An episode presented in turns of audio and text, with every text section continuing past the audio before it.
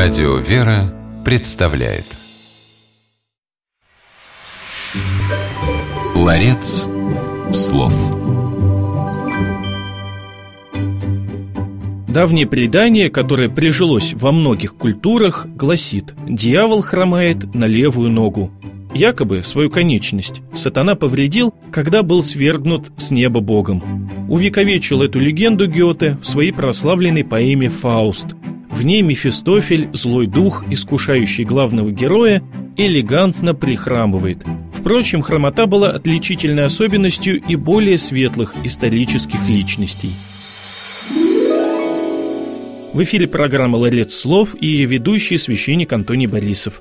Сегодня в нашем ларце церковнославянских слов и выражений оказалось слово «храмляти».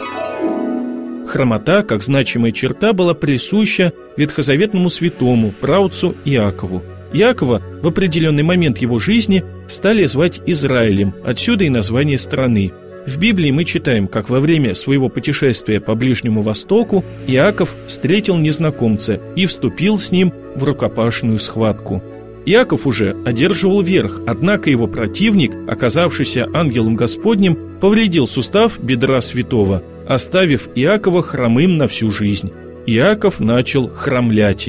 Испытывая боль от полученного повреждения, Иаков услышал от ангела слова похвалы за проявленное упорство. Перед уходом ангел нарек Иакову новое имя – Израиль, означающее «борющийся с Богом».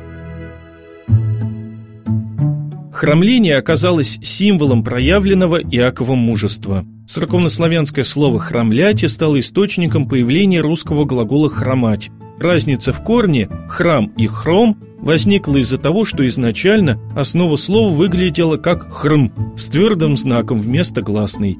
Слово «храмляти» пришло в славянский язык из санскрита. Там «срамас» – это «хромой», а «срамас» – «хромота», «недуг». «с» превратилось в «х» впоследствии из-за особенностей развития славянского языка. Итак, запомним, что церковнославянское слово «храмляти» в переводе на русский язык означает «хромать». Ларец слов.